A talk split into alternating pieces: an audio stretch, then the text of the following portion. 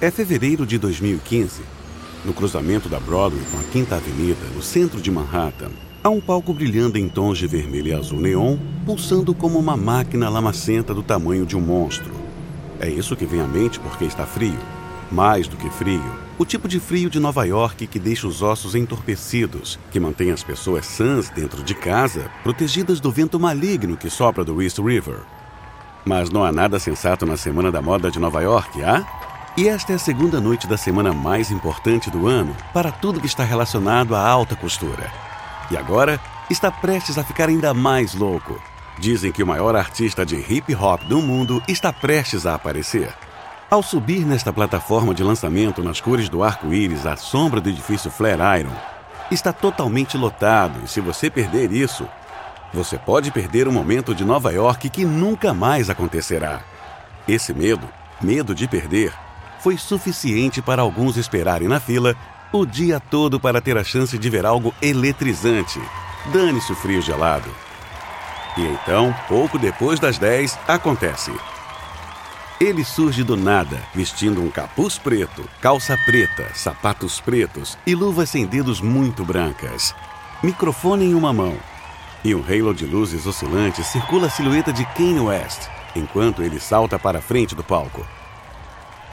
Ele apresenta uma música nova, enquanto um grupo de dançarinos e rappers se juntam a ele no palco. Então, algo incomum acontece.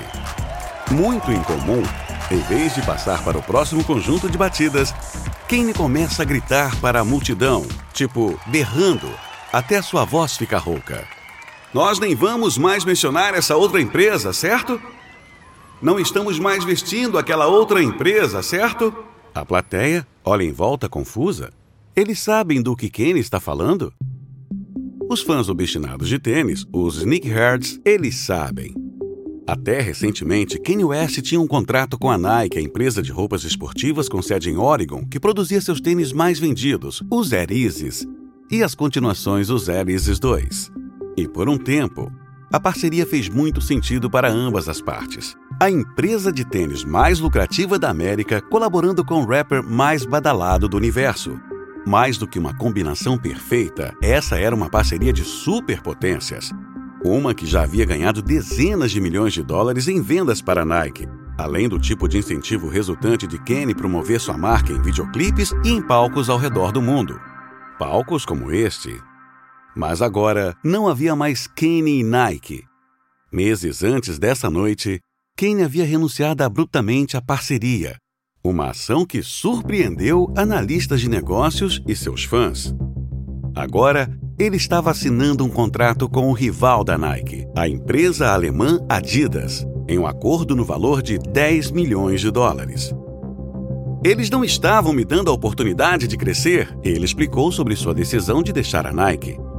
Ele falou de condições sufocantes com a empresa de Oregon, falta de controle criativo.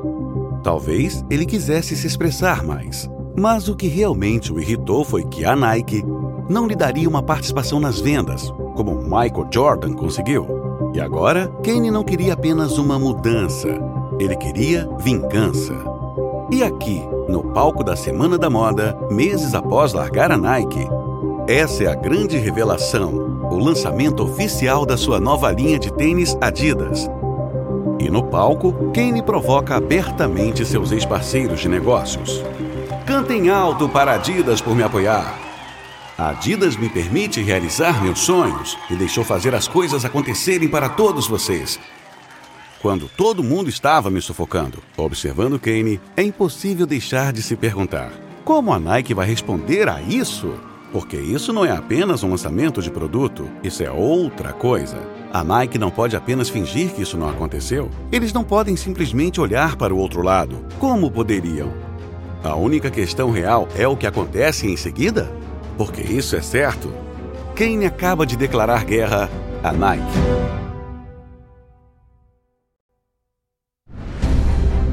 Da Wondery. Sou Arnaldo Ribeiro. E estas são as guerras comerciais.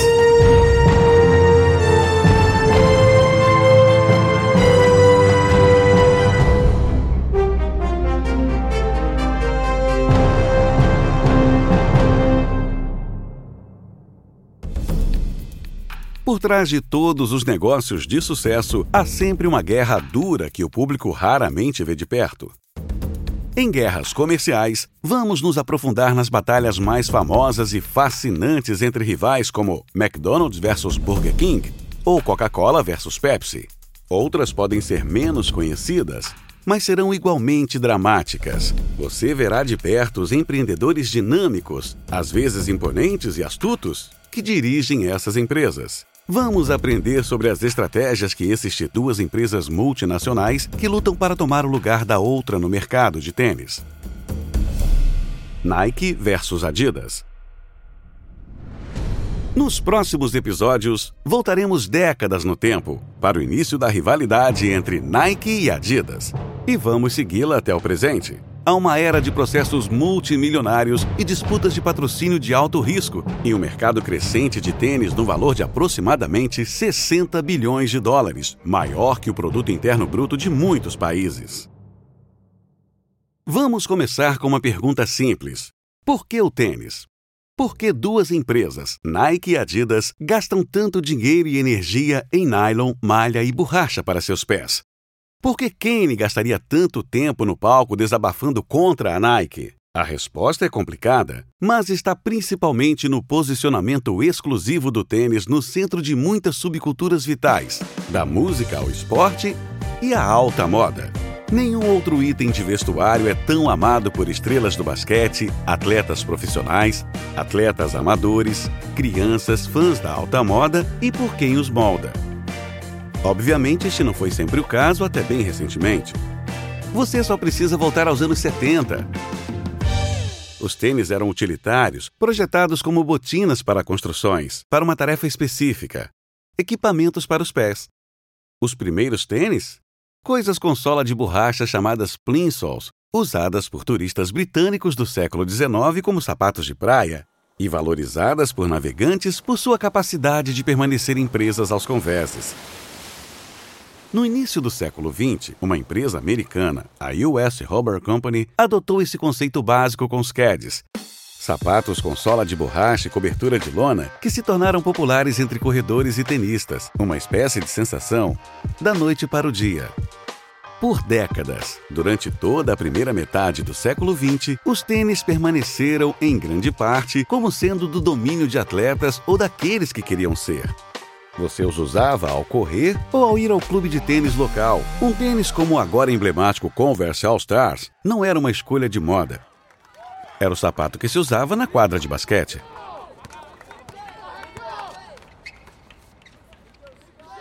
Hoje usamos tênis em todos os lugares. Nós os usamos no supermercado, também no trabalho e às vezes até em casamentos. Apenas os mais conservadores se incomodam ao ver modelos bonitos combinados com calças sociais ou ternos. O tênis para milhões de pessoas em todo o mundo tornou-se uma espécie de ponto focal de estilo pessoal mais acessível que um terno ou vestido de grife. E usado corretamente, também funciona como uma declaração, o que torna o tênis importante para milhões de consumidores e ainda mais importante para os fabricantes. De acordo com algumas estimativas, o mercado global de tênis cresceu 40% na última década conturbada e hoje está avaliado em cerca de 55 bilhões de dólares. E esses números não levam em consideração o que é conhecido como mercado secundário, o comércio de exemplares raros ou antigos que acredita-se valer um bilhão de dólares adicionais. Na verdade, grande o suficiente para garantir seu próprio mercado de ações, acredite ou não, o StockX, no qual os tênis sobem e descem em índices que se assemelham a Dow Jones Industrial. A questão é que a venda de tênis é um negócio enorme, especialmente nos Estados Unidos, lar do maior contingente de sneakerheads do mundo. Agora, vamos parar um momento para definir as duas empresas que disputam o mercado de tênis americano. A Nike é grande. A empresa não só tem quase 60 mil funcionários e 650 designers, mas também tem um valor de mercado de quase 100 bilhões de dólares, tornando-a não apenas a empresa de tênis mais bem-sucedida do mundo, mas a empresa de vestuário de maior sucesso. E ponto final. Sob a mão firme de Phil Knight, que construiu sua empresa com a mesma ambição e instinto competitivo que ele levou para a pista, as marcas de tênis da Nike se tornaram sinônimos de estilo de rua. O Air Force One, o Air Max, o Cortez, o Air Jordan. A Nike reescreveu as regras à medida que se tornou dominante em campanhas publicitárias inovadoras, com uso revolucionário de recomendações de atletas e também inovações em design e tecnologia. A Nike gasta quantias incríveis de dinheiro para manter sua vantagem, mas acumula ainda mais. E no outro canto está o Davi dos provérbios contra o Golias da Nike. O contendor alemão à coroa, a primeira e única Adidas. A Adidas, que tem apenas algumas centenas de designers em comparação com os mais de 600 da Nike, nasceu na Europa, pouco depois do fim da Primeira Guerra Mundial. Seus fundadores foram dois irmãos, Rudi e Adi Dassler, que iniciaram seus negócios na Bavária, fabricando seus produtos manualmente. Por décadas, a Adidas tem sido uma empresa centrada no futebol. A Adidas equipa os melhores jogadores de futebol do mundo, e os equipamentos da marca Adidas estão presentes em grandes eventos esportivos internacionais, como a Copa do Mundo ou os jogos de futebol da Premier League. A Adidas fabrica as bolas usadas nos torneios da FIFA, as chuteiras usadas por estrelas como David Beckham e os uniformes de toda a seleção alemã de futebol, que trouxe para casa a Copa do Mundo no longo verão de 2014. Em toda a Europa, na Inglaterra, França e Reino Unido, a Adidas é a marca preferida de milhões de jovens consumidores que usam as três listras da empresa com tanto orgulho quanto os americanos usam o logotipo da Nike. E, no entanto, a Adidas quer muito ser mais que apenas a campeã da Europa. Ela sonha em ser uma superpotência global em tênis mas se você quer ser uma superpotência global em tênis, precisa possuir o maior mercado do mundo. Marco zero para todas as coisas legais da cultura de rua. Em outras palavras, você precisa ser o número um nos Estados Unidos, o território doméstico da Nike.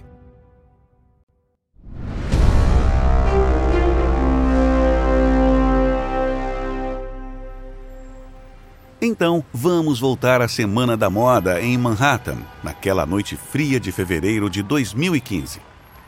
No ano que antecedeu a aparição de Kane, as coisas não pareciam tão boas para a Adidas, pelo menos não no papel. A empresa alemã mantinha cerca de 5% do mercado de tênis nos Estados Unidos, comparado aos 60% de propriedade da Nike e de sua subsidiária independente, Air Jordan. Se essas cifras parecem distorcidas, vamos colocá-las em perspectiva, certo? Vamos considerar outra rivalidade bem conhecida entre Samsung e Apple. Atualmente, cada empresa controla cerca de 35% do mercado americano de smartphones. E você sabe como a Samsung e a Apple operam atualmente? Sempre apertando a garganta uma da outra. Mas quando se tratava do mercado de tênis em 2015, a Nike tinha 12 vezes a participação de mercado da Adidas. 12 vezes. Apple e Samsung? Não, Davi e Golias. Mas, nos negócios, as fortunas podem mudar rapidamente. E o que inicialmente parece ser pequenos movimentos estratégicos podem ter enormes repercussões. E para a Adidas, foi exatamente o que aconteceu. Tudo começou com a ferroada de Kane naquela noite fria de Nova York. Coloque-se no lugar dele por um momento. Kane sabe que a chave para aumentar a publicidade de um tênis que vai ser lançado ou qualquer outro produto é visualizar previamente um amplo lançamento com uma linha de edição limitada, normalmente com preços fora do alcance do consumidor médio. A inacessibilidade da versão limitada é uma tática, parte da estratégia maior se você quer que as pessoas sintam cobiça. Imaginem como seria ser o dono de um par. É isso que você faz. Você promove uma agitação entre os fãs devotos de tênis. Você quer que todos os blogs de tênis, de Toledo a Tóquio, apresentem seus sapatos muito difíceis de conseguir na primeira página. Você quer que sua base de fãs fique babando também. E com certeza, nos dias após o show da Semana da Moda, os deixou babando Primeiro, ele oferece 9 mil pares de Isis Boosts, vendendo no varejo por consideráveis 350 dólares o par. Os sapatos são de cor marrom claro, com solas grossas marrons e uma tira de velcro que se ajusta firmemente sobre os cadarços. Eles parecem botas lunares futuristas. Eles se parecem com algo que Han Solo poderia ter usado enquanto visitava uma cidade deserta em outro universo. Eles não são bonitos exatamente, mas são diferentes, atraentes e não se parecem com nenhum outro tênis. Esse é o ponto. E em minutos, o lançamento inteiro de 9 mil pares de Easy Boosts desapareceu. A Adidas libera outro lote de Yeezys, mas eles esgotam também. Um terceiro lote sumiu assim que chegou às prateleiras. No outono, o preço médio de um par de Easy Boosts original em locais de revenda atinge 1.500 dólares. Alguns locais pedem até 4 ou 5 mil e a conversa online é ensurdecedora. Adidas e Easy Boost.